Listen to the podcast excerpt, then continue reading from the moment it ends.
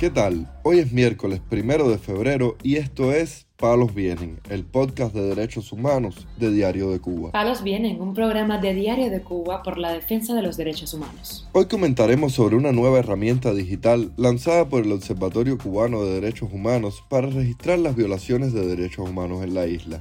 También comentaremos sobre varias denuncias de familiares de presos políticos respecto a las condiciones en los penales de Cuba. Por último, profundizaremos en la situación de la prisionera del 11 de julio, Angélica Garrido, quien envió unas palabras desde la cárcel a todos los cubanos. Lo más relevante del día relacionado con los derechos humanos en Palos Vientos. El Observatorio Cubano de Derechos Humanos presentó este martes una herramienta digital llamada 24x7, mediante la cual los ciudadanos de la isla pueden denunciar violaciones de derechos humanos, de acuerdo con una nota publicada por el portal Cubanet. Las denuncias podrán enviarse a través de la web 247ocdh.com, que cuenta con diversos formatos para hacer la denuncia, como puede ser llenar un formulario en línea, un chat de WhatsApp o una planilla en formato Word, que deberá descargarse, rellenar y enviar al correo electrónico info@observacuba.org. Con la herramienta, el Observatorio Cubano de Derechos Humanos busca documentar abusos como multas injustificadas, detenciones, persecución y amenazas por parte de una autoridad, así como otros asuntos de carácter social, económico o político, como viviendas en peligro o mal estado, falta de medicamentos, problemas con el servicio del agua, problemas laborales, expulsiones injustificadas, sanciones por opinar distinto, robo de salario u otras. De acuerdo con la ONG con sede en Madrid, Toda la información recopilada será sometida a un proceso de contraste y verificación. Mientras tanto, numerosos familiares de prisioneros políticos del 11 de julio denunciaron en declaraciones a Radio Televisión Martí que los reclusos permanecen con pésimas condiciones higiénicas sanitarias y escasa alimentación, además de recibir hostigamiento por oficiales de las cárceles debido a su posición política.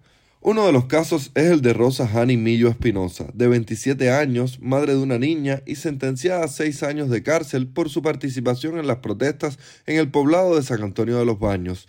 Tras visitarla este lunes en el penal del Guatao, su madre, Adisnubia Espinosa Machín, dijo a Radio Televisión Martí. Mi y los medicamentos tengo que llevárselo yo. Las condiciones ahí son pésimas. Ahí no hay higiene de agua, ahí no hay higiene de comida, ahí el preso es lo último y más el preso político tiene que gritar para que le den asistencia médica. Tuvo una muela 36 días con infección para poderle sacar un cordal. Le dio gastritis medicamentosa, infección, oído, garganta, se desmayó. Le decían artista. La llevan a la corte por cualquier cosa. Espinosa Machín también habló sobre la situación del esposo de su hija, Rolando López Rodríguez, de 31 años de edad y con seis años de condena por desacato y desórdenes públicos. Ahí están las causas peores de asesinato. Estos muchachos están con estos otros presos. Mi teléfono, la falta de alimento, yo siempre visito una vez al mes nada más.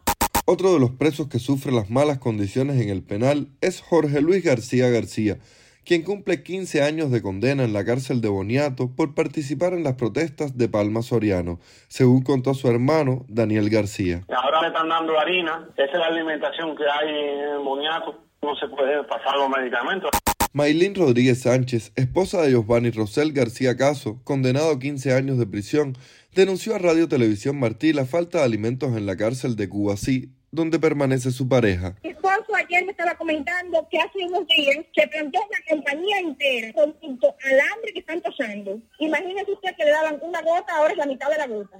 También Ailex Marcano, madre de Ángel Jesús Vélez Marcano, dijo que su hijo fue internado en el hospital de la prisión tras contagiarse de escabiosis. Esto generalmente es característica de las prisiones por la falta de higiene, por las condiciones infrahumanas que existen. Yo siempre le he hecho llegar el medicamento que él necesite. En otros momentos ha sido mucho más agravante las lesiones estas porque se le han infectado y demás y bueno, ha pasado que unas breves lesiones que presenta Jesús actualmente en la piel y nunca había sido hospitalizado. Se le ingresan para que solamente yo tenga acceso a comunicación con él los martes y los viernes. Es una forma de torturarme psicológicamente.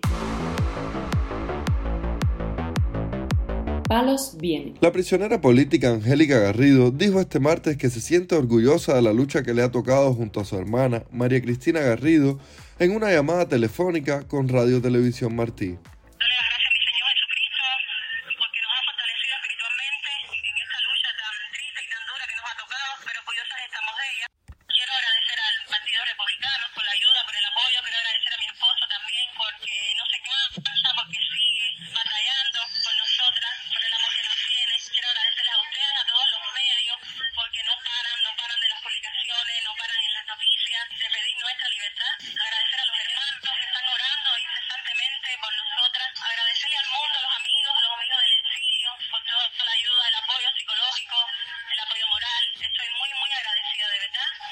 sobre de todo lo que están haciendo. Todos también es nuestro dolor. Nosotras no, no sufrimos solamente por lo que nos está pasando, sino también por el dolor de, de otros. Por eso es que estamos aquí y nos sentimos muy orgullosas, no solo de lo que hicimos, sino también de lo que están haciendo ustedes. Gracias por su coraje. Prohibido desanimarse, que Dios está luchando esta batalla con nosotros. Garrido permaneció más de 60 días en una celda de castigo conocida como El Hueco en la cárcel de mujeres del Guatao. Tanto ella como su hermana fueron detenidas el 12 de julio de 2021 por su participación en la protesta del día anterior en Quibicán, Mayabeque. María Cristina Garrido fue condenada a siete años por el supuesto delito de doble atentado y Angélica Garrido a tres años de cárcel por desacato y atentado. Palos Vienen, un podcast de derechos humanos de Diario de Cuba con la producción y conducción de Mario Luis Reyes. Muchas gracias por acompañarnos este miércoles en Palos Vienen, el podcast de derechos humanos de Diario de Cuba. Pueden escucharnos en DDC Radio, Spotify, Google Podcast, Apple Podcast, Telegram y SoundCloud. Yo soy Mario Luis Reyes. Mañana regresamos con más información.